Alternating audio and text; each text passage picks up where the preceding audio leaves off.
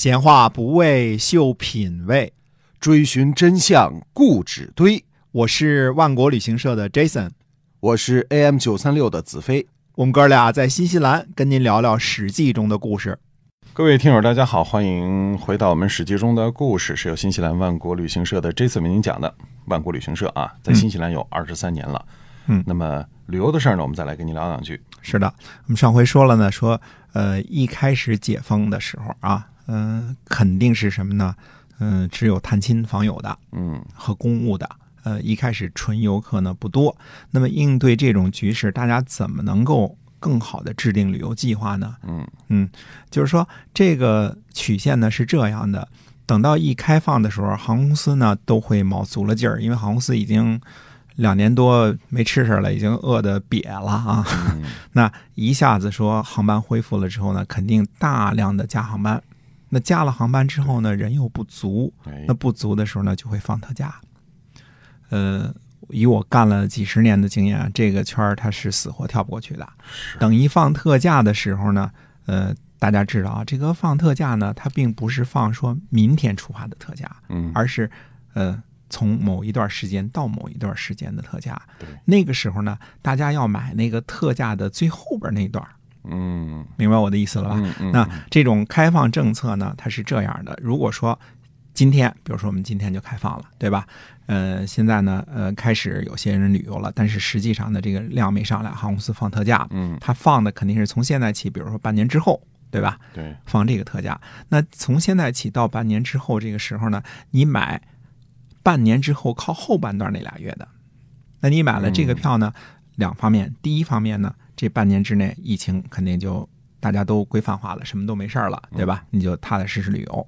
如果它有反复的话，那航空公司肯定会退票给你。没错。这是要教给大家一些个攻略和技巧，这是宏观方面的啊。嗯我们说这个一定是按照我说的这个步骤走，这错不了啊。呃那我们接着讲《史记》中的故事啊。好嘞。上回呢，我们还有一事儿没谈呢哈，就是客卿相。嗯，那客卿相是怎么回事儿啊？客卿相呢，从名字上呢就能知道，原来不是秦国人，而是六国投奔来的。几乎可以肯定呢，客卿在原来的国家也是高级贵族，所以才能列入卿的行列。从升迁的爵位等级来看呢，秦国的客卿的起步爵位呢，应该是左庶长这个高等贵族爵位。嗯所以赢论之后呢，就成为正式的卿了，也就是可以最高达到大庶长的爵位。那张仪呢，一开始是秦惠文王的客卿，寿竹也曾经是客卿，蔡泽也是客卿，司马错也曾经是客卿，范雎、李斯都曾经是客卿。只不过呢，客卿有的成了将，有的成了相，呃，吕不韦呢就是客相。嗯，那是否带兵的就是将，然后动脑子的就是相？那么后来进爵客卿呢，可以转为正卿。呃，基本上可以这样理解啊。那么有的百科上面说呢，说司马错是陕西韩城人，这肯定是不对的，因为他一开始呢是客卿，肯定是六国人。司马错定居在韩城之后才成为韩城人，他本人的祖籍肯定是六国籍贯啊。司马错的这个后代司马迁是韩城人，这是正确的，因为司马迁的这个籍贯呢也应该是韩城。从司马错算起呢，呃，到司马迁都好几代人了嘛，嗯，对吧？对，寿竹、张仪和李斯都是由客卿转为相，那我们就需要说说相这个官职了。那这个相就是指秦国的丞相嘛？从出土的武器铭文上，我们得知呢，秦惠文王时期呢，张仪的正式官职是相邦啊，这应该是秦国的相的原型。呃，我记得以前说过啊，相某国在战国时期呢，很多时候是指在这个国家做官的意思，做高官的意思，并非是后来的丞相的意思。而张仪这个相邦，应该就是后来秦国丞相的雏形。那张仪他不是相国吗？怎么又后来变成相邦了？邦是谁的名字啊？汉高祖的名字。汉朝人整理典籍的时候，自然要避讳呢，就改成相国了。嗯，就 就就这回事儿，就跟这个呃熊彻改为熊通是一个意思啊。啊，呃，因为避讳汉武帝刘彻的这个字嘛，对吧？嗯，那么张仪呢担任的职务正式称呼应该是相邦。呃，秦武王时呢才开始设置丞相这个官职，左右丞相是处理机和甘茂。甘茂是率兵攻击益阳的主将，处理机也是武将。可见秦国丞相设置之初啊，并不限定文武。后来武将的官职和爵位都固定了，那丞相呢才慢慢的转为偏文官的职位。除了处理机是秦王族之外呢，秦国早期的相邦和相大都是外国人，张仪。甘茂、孟尝君，到后来的范雎、李斯啊，都是外国人。那只有早期的处理机是秦人。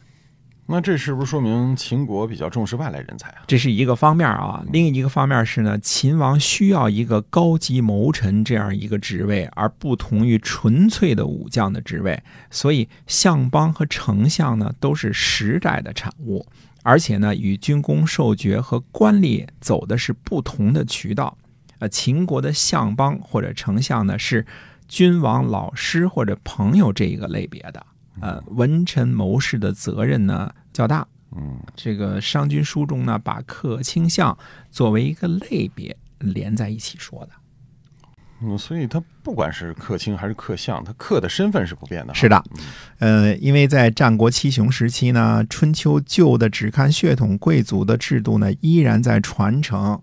商鞅改革呢，也只是弄了一个军功授爵制，目的呢是鼓励底层呃勇敢的战士，为了荣誉和待遇变得更勇敢，同时呢又对原来的贵族群体加以约束，并且鼓励他们。也立战功，所以商鞅呢也得把自己纳入这个军功体制。商鞅虽然有过领兵征战的记录啊，还曾经诈秦魏国的公子昂并受封，但是相信没有什么人呃把大良造商鞅看作是将军。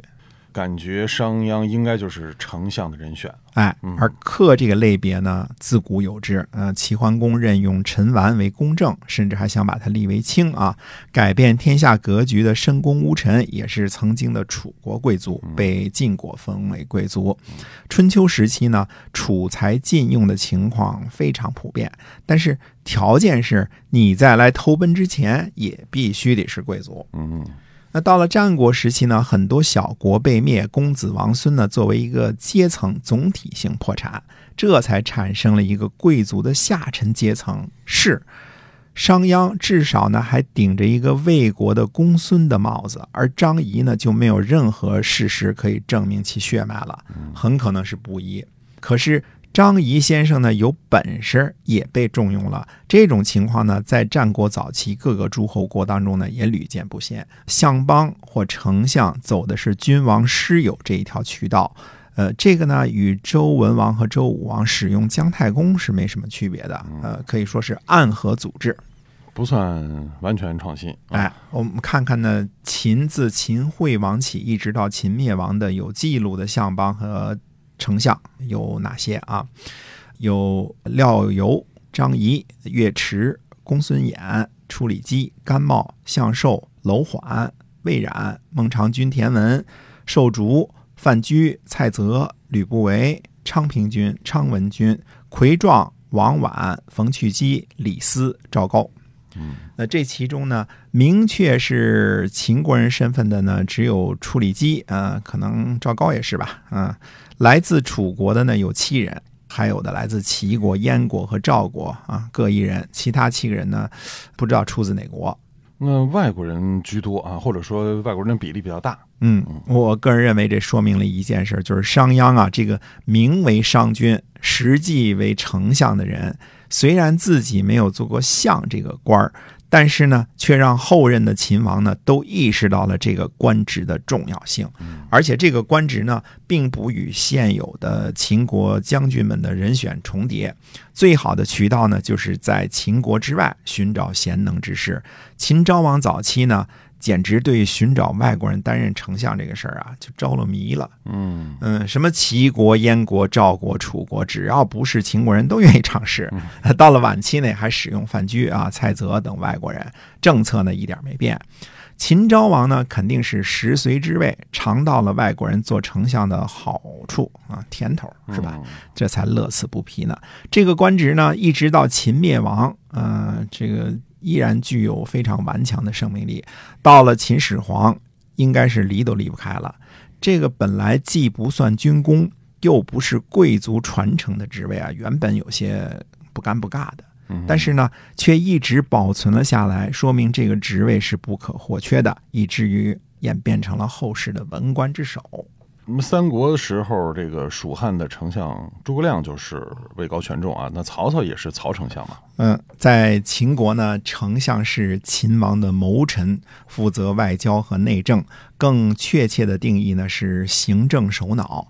但是在战国情况下呢，秦丞相这个最高的官职呢，也不能管辖啊，直接管辖军事首领，和方面大将呢，应该是没有直属的上下级的关系。所以范雎要陷害白起呢，也只能是以进谗言的方式。那曹丞相可不一样了，他是政府首脑兼任大将军，而且是架空了汉献帝所有职权之后的这个政府首脑。刘备死后的诸葛亮呢，职权也和曹操类似。秦国方面大将的任免权力呢，肯定直接掌握在秦王手中。这也是丞相这个官职呢，渐渐向文臣之首演变的原因。如果到了和平时期呢，丞相的权力比重自然增加。丞相也好，方面大将也好，其禄位呢，都是要靠着爵位来实现。所以史书上呢，后来提到魏冉，都使用穰侯。嗯，提到后来的范雎呢，都使用应侯；提到后来的白起呢，都使用武安君。啊，这就是客卿相是怎么镶嵌到传统的贵族体制和新的军功授爵制之间的，嗯，以及它的由来啊，是这么来的哈。嗯嗯，好的，非常感谢 Jason 又把这个爵位和官吏的。这里边这些事儿呢，又讲得更明白了。嗯，那么在后边呢，我们还会继续把它给讲清楚啊。嗯，希望大家持续关注我们的节目，是由新西兰万国旅行社的 Jason 为您讲的。我们下期节目再会，再会。